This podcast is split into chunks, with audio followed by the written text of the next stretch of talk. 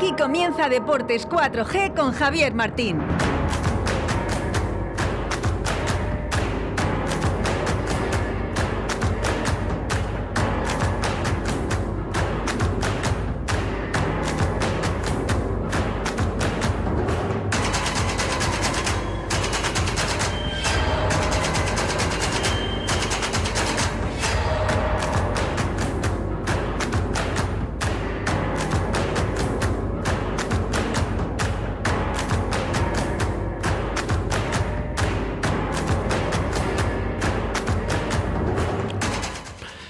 Dos y cinco minutos de la tarde, día 28 de febrero de 2022 y aquí seguimos en Radio 4G, la 87.6 y la 91.1 de la frecuencia modulada.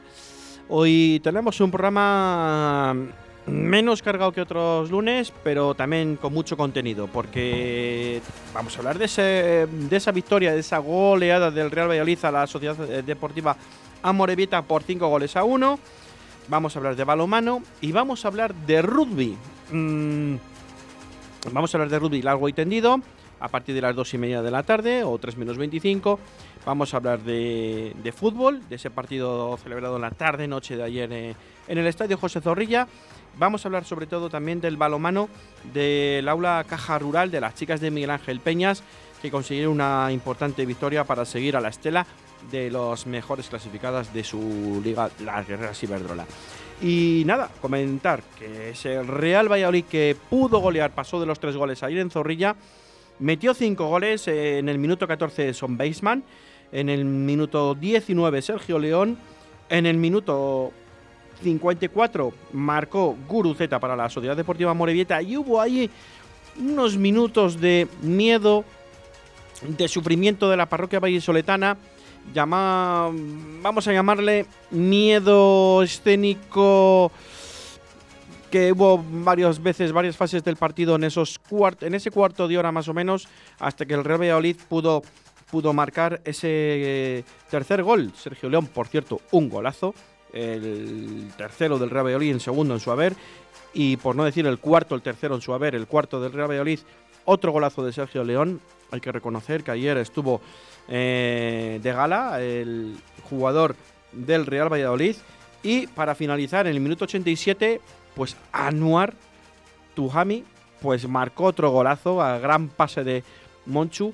La verdad que un Real Valladolid que ayer se desmelenó ante la portería de la Morevieta, cosa que otros partidos generaba, generaba ocasiones y disparos y no perforaba de ninguna de las maneras la portería de su rival, cosa que ayer pues al final pudieron desmelenarse, quitarse ese peso e ir eh, el próximo fin de semana a Tenerife con sin esa presión del gol, pero con más confianza dentro de cada jugador, ¿no? Porque vemos que marca Anuar, marca Tony, marca Baseman, marca Sergio León, eh, tenemos ahora gente que puede marcar. Ayer Plano se quedó a unos milímetros de marcar otro gol por ese palo. Eh, tenemos gente que incluso también dispara muy bien fuera del área, como puede ser Javi Sánchez, que lo vimos ayer otra vez de nuevo. El Valladolid que sigue fallando ocasiones, como la que falló con el empate a cero, eh, eh, Son Baseman. ese gol anulado en el minuto 9 o 10 a Nacho, que pensábamos que había sido a Sergio León, pero era Nacho porque eh, Nacho fue el que estaba en fuera de juego. Eh, bueno, pues una infinidad y sí que nos deja ese mal sabor de boca, ¿no? Con ese gol, esa falta, falta de intensidad de ese Real Valladolid que con 2 a 0 parece que había dado por finalizado el encuentro, pero que la Sociedad Deportiva Morevieta no se rinde porque es un equipo que lucha mucho y que lo da todo en el campo. Pero bueno, para analizar un poquito más el encuentro, esta tarde con los tertulianos y ahora con Roberto Antolín, eh, sin ir más lejos, que creo que le tenemos al otro lado la línea telefónica, eh, pues vamos a analizar un poco más a fondo el partido del Real Valladolid, que bueno, ayer pues a cinco goles, muy pocos creíamos que podían marcar cinco goles a este equipo. Y bueno, pues al final pues lo consiguieron y es la mayor goleada encajada del Amorebieta en lo que va de liga. Roberto Antolín, muy buenas tardes.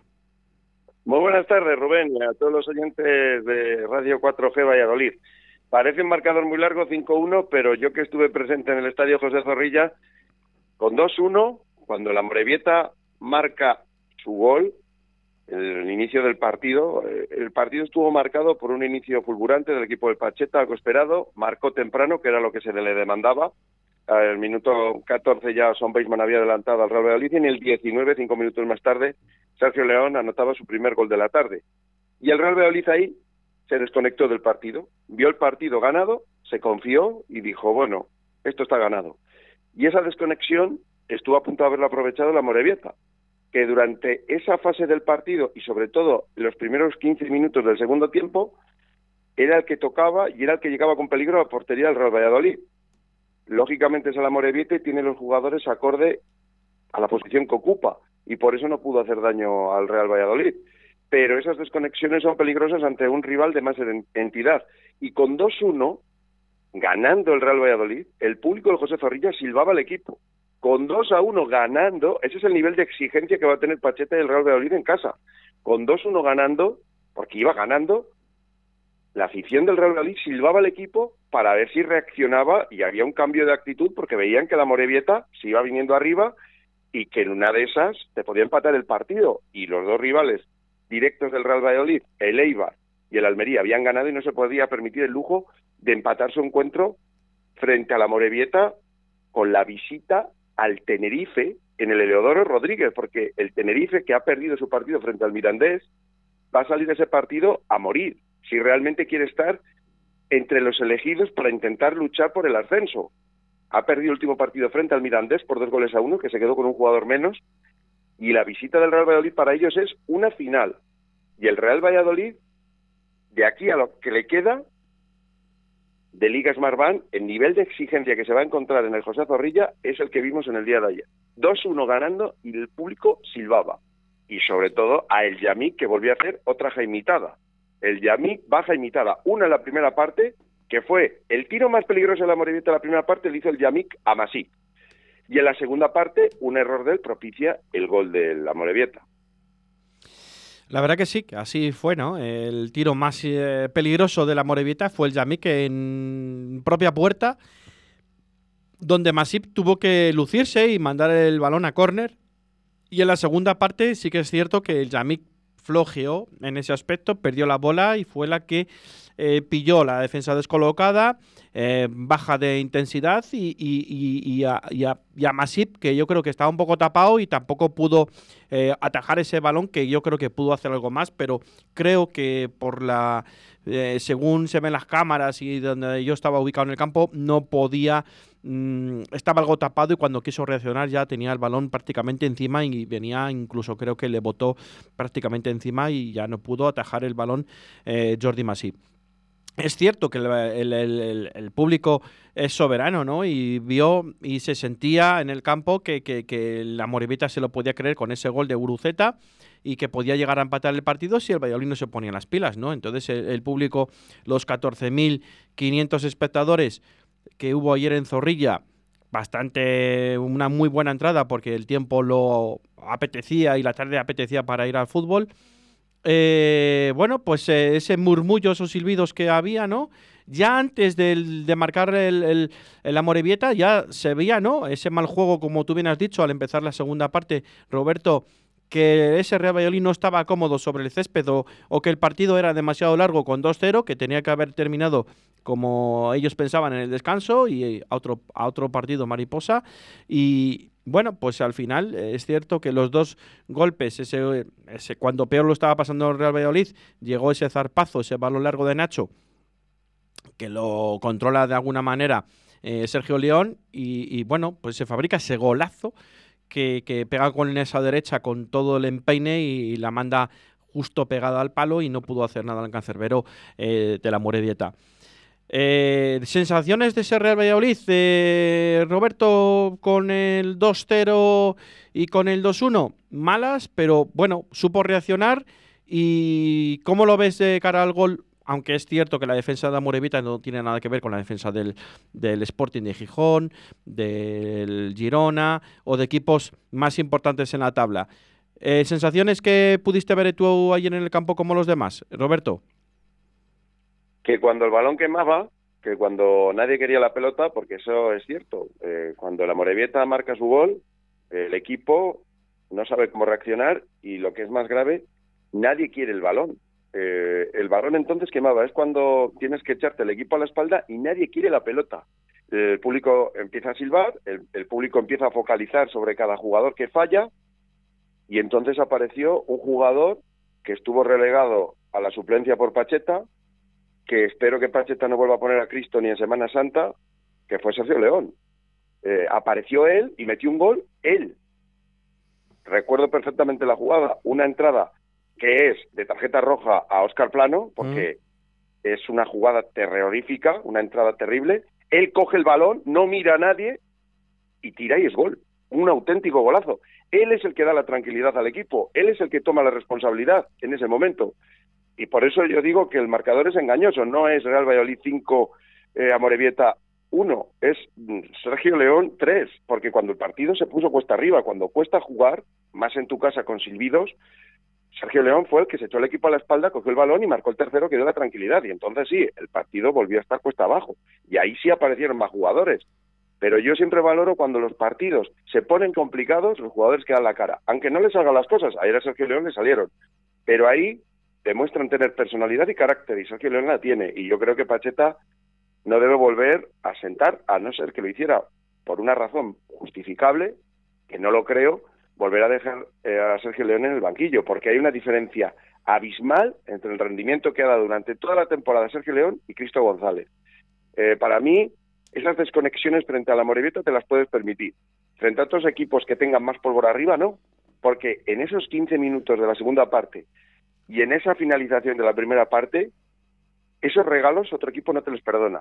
Y al inicio del partido también regaló una ocasión que la Morevieta no supo cómo finalizar. Esas desconexiones son peligrosas ante equipos de mayor entidad. Y el Tenerife, que es un equipo y un lugar, una isla que al Real Valladolid le trae recuerdos maravillosos de la temporada 2006-2007, donde ascendió con Mendilibar, va a tener que salir muy concentrado ese partido, porque el Tenerife juega muy bien al fútbol. Y el Real Valladolid va a poder lucir sus cualidades, porque contra esos equipos el Real Valladolid es donde disfruta.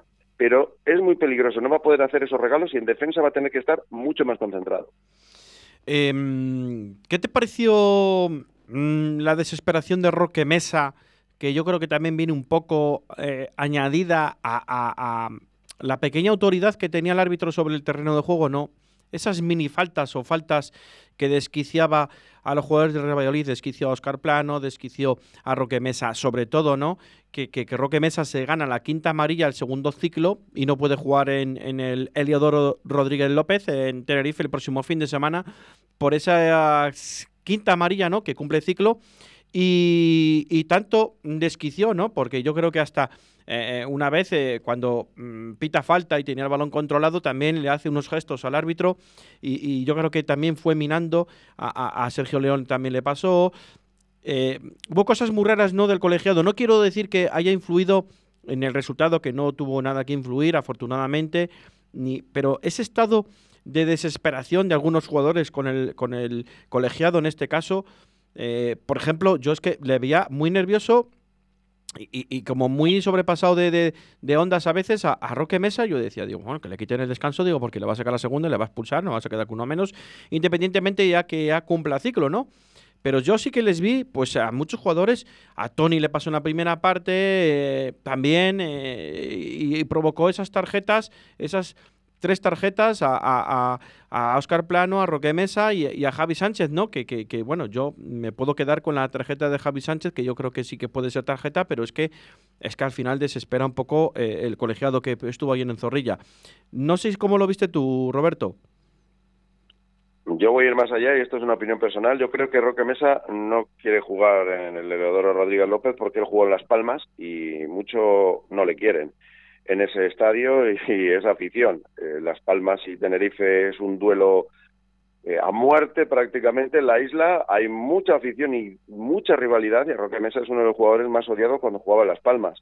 Por eso yo creo que directamente se borró para el partido, pero sí que es cierto que el arbitraje fue calamitoso, tanto para la Moribeta como para el Real Valladolid. El Real Valladolid sufrió más faltas, lógicamente, porque tiene jugadores de mayor calidad, pero esa protesta exagerada que hizo Roque Mesa al árbitro eh, si pillas con alguien de alguien caliente, te echa a la calle. O sea, no es que sea amarilla, es que es roja, porque ese braceo, esas reclamaciones, no tiene sentido. Arbitra una persona que lo puede hacer bien mal o horriblemente mal, como en el día de ayer, pero eh, tú tienes que ser inteligente para seguir ayudando a tu equipo. Y aunque estés muy caliente en el partido y con las pulsaciones a mil, tienes que pensar que estás en un partido que en teoría va a ser fácil, que te ha tocado un árbitro malo, pero el partido es fácil contra un rival menor, y que tienes un duelo el próximo fin de semana, el próximo sábado, contra un rival directo en el cual tú, que eres un jugador y una pieza clave en el esquema de Pacheta, tienes que estar. Y se ha borrado directamente. Esas reiteradas faltas, agarrones, también eh, Roque Mesa, eh, en algunas de ellas, cuando perdía el balón porque tiene demasiado tiempo el balón en los pies y no la suelta, se la robaban y se tiraba para que para provocar en la falta, o sea, y no había ni falta muchas veces. Eh, es un jugador muy bueno, pero tiene cosas que le hacen que le mermen como futbolista. Por eso está jugando en el Real Valladolid en segunda división y no está jugando en un equipo mayor. Recordemos que jugó en el Sevilla y el Sevilla no le quiso. Y recordamos también que estuvo en el Swansea City en la Premier League cuando el equipo eh, disputaba la Premier. Ese tipo de cosas, ese tipo de actitudes, ese tipo de, de, situaciones hace que Roque Mesa esté jugando ahora mismo en segunda división y no esté jugando en un equipo de mayor entidad. Eh, el, arbitroso, el arbitraje fue calamitoso. Eh, para el Real Valladolid, el árbitro estuvo muy, pero muy mal. Para mí, es una opinión y yo creo que Roque Mesa se borró para el partido contra el Tenerife porque sabe que allí no le quieren absolutamente nada, pero nada. Eh, yo, yo comparto esa opinión, ¿no? Que dices, ¿no? Que yo lo puedo entender, pero si a mí al final no me quieren ver en ese estadio, yo voy a ese estadio y salgo más motivado, ¿no? Yo me pongo como, como jugador, cuando yo hacía más deporte y yo donde más me pitaban era donde más me motivaba. Quiero decir que al final, eh, aunque sea un jugador odioso para esa afición, yo decía, no, yo voy a ir ahí y les voy a intentar marcar gol o dar asistencias de gol y hacer mi gran partido.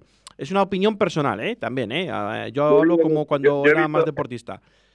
Yo he, visto, yo he visto en ese estadio tirar piedras a los jugadores. sí, sí, sí. ya te digo todo, pero piedras eh, del propio estadio, eh, que sacaban del propio estadio y las arrojaban al césped. Rivales eso lo he visto yo. Y, y suyos, con un descenso de segunda división volcaban coches. Ah, exactamente, exactamente. Esa imagen eh, la tenemos todas grabadas en la televisión. Y rompían piedras ah, en los cristales y los parabrisas de sus propios futbolistas.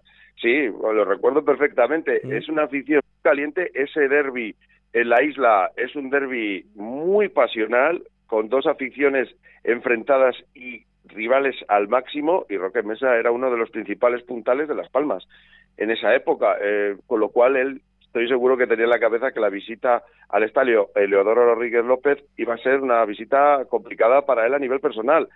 Eh, yo creo que el Real Madrid va a jugar más tranquilo sin Roque Mesa, va a perder salida de balón, lógicamente, porque siempre vemos que los defensas centrales no quieren la pelota o no se fían. Y es Roque Mesa el que hace de central para sacar el balón. Masic se la da a Roque Mesa. Y Roque Mesa ya conduce y saca el balón. Ni Javi Sánchez ni el Yamik suelen sacar el balón desde atrás. Eso no lo va a tener el Real Valladolid en el Eleodoro. Eh, va a tener que jugar. Yo creo que sería buena oportunidad para que Monchu jugara como titular. El pase que le da ayer es de muchos quilates. Eh, y en la media con Álvaro Aguado. Yo no sé si se decantará por Anuar, creo que no. Si es más conservador Pacheta. Eh, yo pienso que se va a, decantar por una opción más ofensiva y es acorde a la política y el estilo que, que proclama Pacheta en los partidos, porque si no juega eh, Roque Mesa, alguien va a tener que ocupar ese lugar frente al Tenerife. Hombre, esperemos que Monchu, en este caso, que es el que más minutos eh, de medio centro ha conseguido jugar, pues, pues yo creo que al final es lo que lo que bueno va a primar, ¿no? Eh, esa ausencia, me imaginamos que los parejas de medio centro serán Monchu y Álvaro Aguado. Eh, sabíamos que cualquier momento, al paso que iba Roque Mesa, iba a cumplir el segundo ciclo de tarjetas, porque Álvaro Guado lo cumplió hace dos jornadas, entonces ya le tocaría, en este caso a Roque, para eso se ha fichado a Monchu, y yo creo que, bueno, también tenemos a Anuar, ¿no? Que hace otro trabajo diferente, ¿no? Pero, pero bueno, yo creo que Monchu se está ganando también un poco la titularidad. Igual no es el mejor partido, o no, o sí es el mejor partido para que demuestre que aquí está él, que aquí está él, que da un golpe encima de la mesa y para ponérselo difícil al entrenador. La realidad es que de los jugadores que han llegado en el mercado de enero hemos visto muy poquito eh, algún gol de Morci, eh, pero pienso que deben dar más o deben ponérselo más difícil a Pacheta porque si no, su aportación de aquí a que termine la temporada va a ser meramente mm, circunstancial. Eh, son jugadores que vienen en el mercado de enero para sumar minutos, porque en sus equipos no lo pueden hacer, y estamos viendo que los minutos que los que están disfrutando son muy pocos. Y su presencia en el campo, salvo ayer en el caso de Monchu que le da un pase a, a cuando el partido ya estaba resuelto para el Real Valladolid, no aportan nada que pueda cambiar el encuentro. Eh, Morcillo marcó un gol en lo que lleva de, temporada en el Real Valladolid desde enero. Em, pero el resto, Iván Sánchez venía lesionado, ahora se ha recuperado y ya estaba en el banquillo, pero Pacheta todavía no le ha dado la oportunidad de que pueda debutar. Em, estamos viendo que los jugadores que han llegado, Josema salió en el otro partido un rato frente al Cartagena, pero ya no lo hemos vuelto a ver.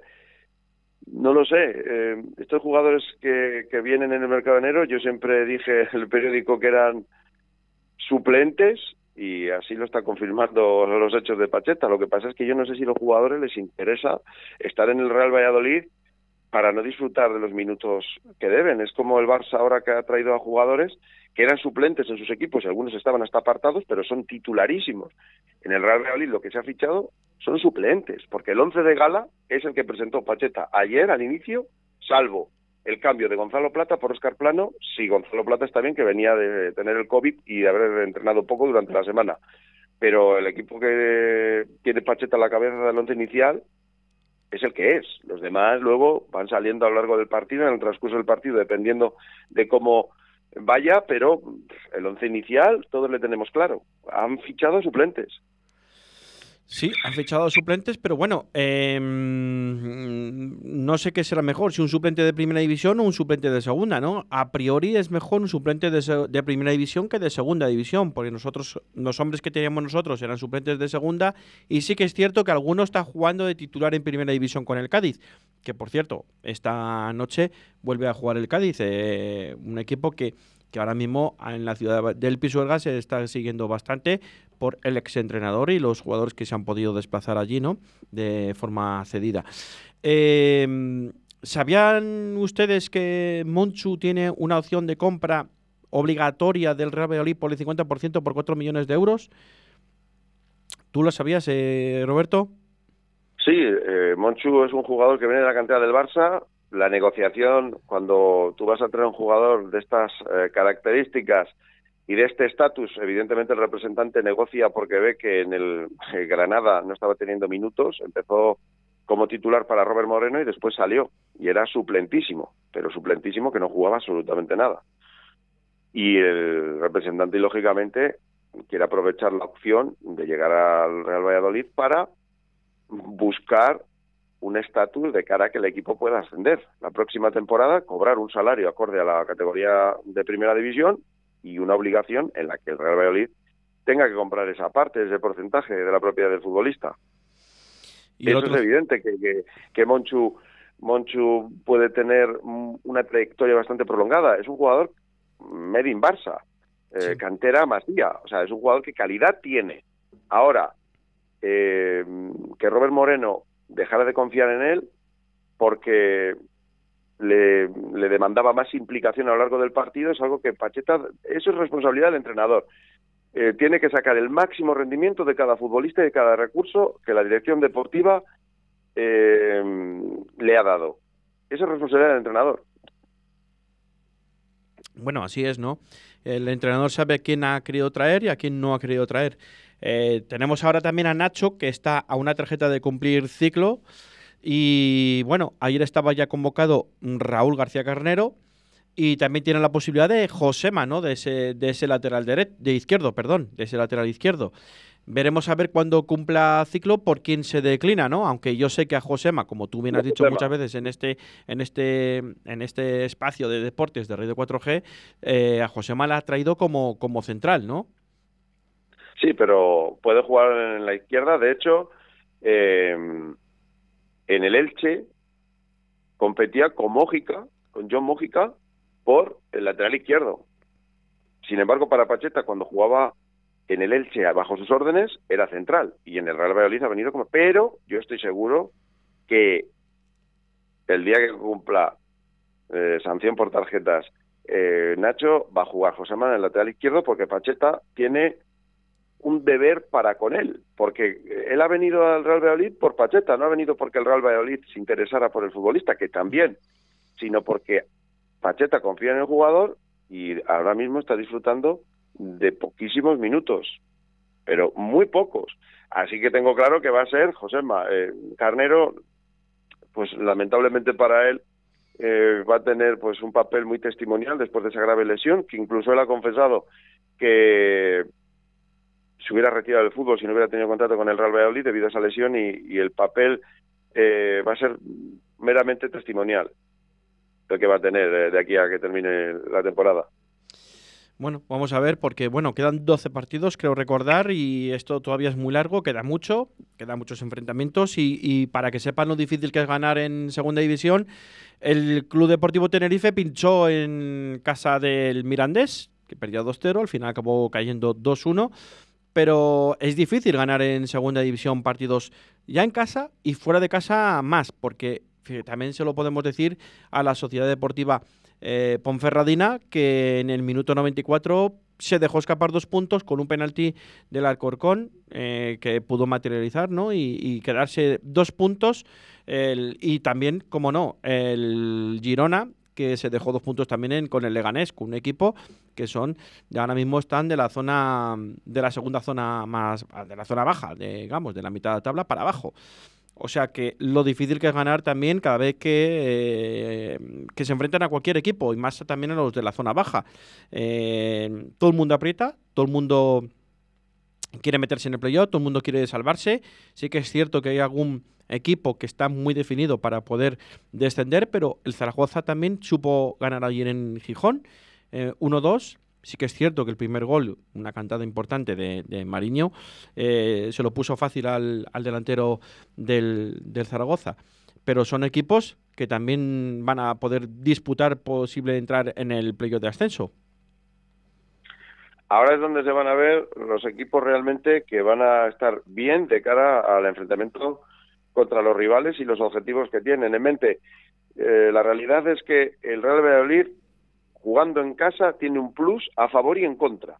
A favor, si el viento le va empujando, va a tener una afición volcadísima, pero ante el más mínimo revés, sabe que le va a exigir muchísimo y que va a comenzar a silbar. Se vio ayer frente a un rival que está en la parte baja de la clasificación. Es una afición volcada con viento a favor. Si tú vas ganando, la afición te lleva en volandas y destroza al equipo rival. Pero como tengas un pequeño traspiés, que es donde necesita ayuda al equipo, porque en las fases donde más problemas tienes, donde la gente más tiene que animar para alentar a los jugadores y que sacan de ese pequeño bache, la afición del Real Valladolid lamentablemente comienza a silbar a los jugadores. Y eso viene bien y mal para un jugador cuando estás abajo. Bien, porque te hace reaccionar y porque ahí se demuestra el carácter de jugadores tipo Sergio León, pero no todos son Sergio León. Hay muchos jugadores que se les vio muy mermado con los silbidos. Y hablo de Álvaro Aguado. Hablo de Javi Sánchez o el Yamí que no querían la bola. Ni siquiera Nacho, que lleva muchas temporadas en el Real Valladolid, quería el balón. Luis Pérez tampoco la quería. Nadie se movía, estaban petrificados. Tuvo que ser un jugador que acaba de llegar esta temporada, como Sergio León, que se echara el equipo a la espalda. Es un arma de doble filo el Estadio José Zorrilla. Pero ahora se va a ver, en este tramo de temporada, en este tramo final, qué equipos dan un golpe en la mesa y quieren ascender o quieren luchar por no bajar a Segunda B. El Real Valladolid, si mantiene el nivel de la fase buena del partido de ayer, no va a tener ningún problema para estar en la lucha y en la pelea por el ascenso directo. Yo creo que la del playoff la tiene garantizada, pero el Valladolid está obligado por jugadores, por plantilla, a ascender de forma directa. Pues sí, la verdad que sí. Vamos a ver y a ver qué, qué pasa el próximo sábado en Tenerife, porque se nos, se nos antoja un partido interesante para el Real Valladolid, donde tiene que dar un golpe encima a la mesa, si es que quiere seguir la estela de la Almería y de Leibar. El viernes lo analizaremos. Roberto, ha sido un placer. Fuerte abrazo. El placer ha sido mío y un saludo muy afectuoso a todos los oyentes de los deportes de Radio 4G Valladolid. Un abrazo, chao.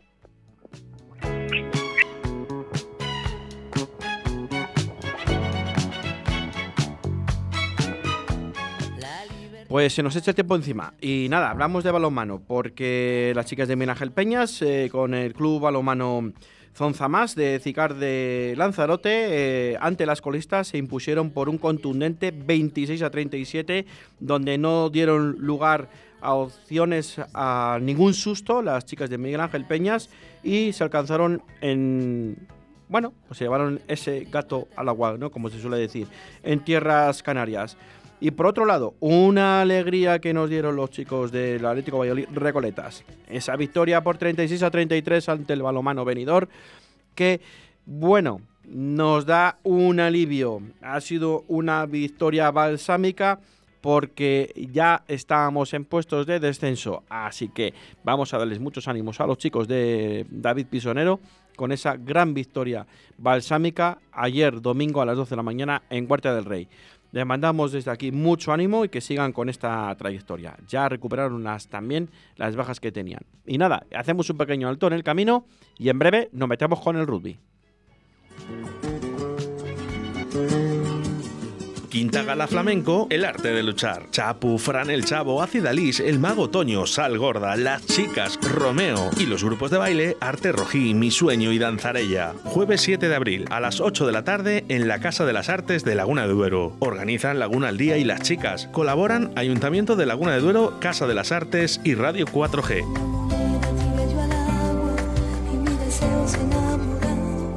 Puedes llenar de luces la fachada de tu local. Puedes gritar el nombre de tu negocio hasta quedarte afónico.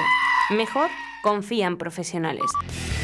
Disegna, Community Manager, Diseño Gráfico, Impresión, Diseño Web, Eventos y Comunicación. Contacta con nosotros 649-052706. Visita nuestra web disegna.me. Disegna, Diseño y Comunicación. 2 de abril. Primera gala Premios Pesca Río de la Vida a nivel nacional. Espacio Multiusos de La Vega. 200 pescadoras y pescadores del país nominados a los premios Mujer Pescadora, Carp Fishing, Depredadores, Mejores Montadores de Moscas y Streamers, Mejor Club de Pesca España, Salmónidos, Agua Dulce y Mar Costa. Premio a la mejor gestión fluvial de España, Premio Conservación y Medio Ambiente y muchos más para el evento de pesca más importante del año. Sábado 2 de abril, Espacio Multiusos de La Vega. Colabora Ayuntamiento de Arroyo de la Encomienda. Patrocina Rapala, VMC, Okuma, Sufix, Storm, Dynamic, Carp Spirit, Hostal Restaurante La Abuela, Miel de Braña y Radio 4G.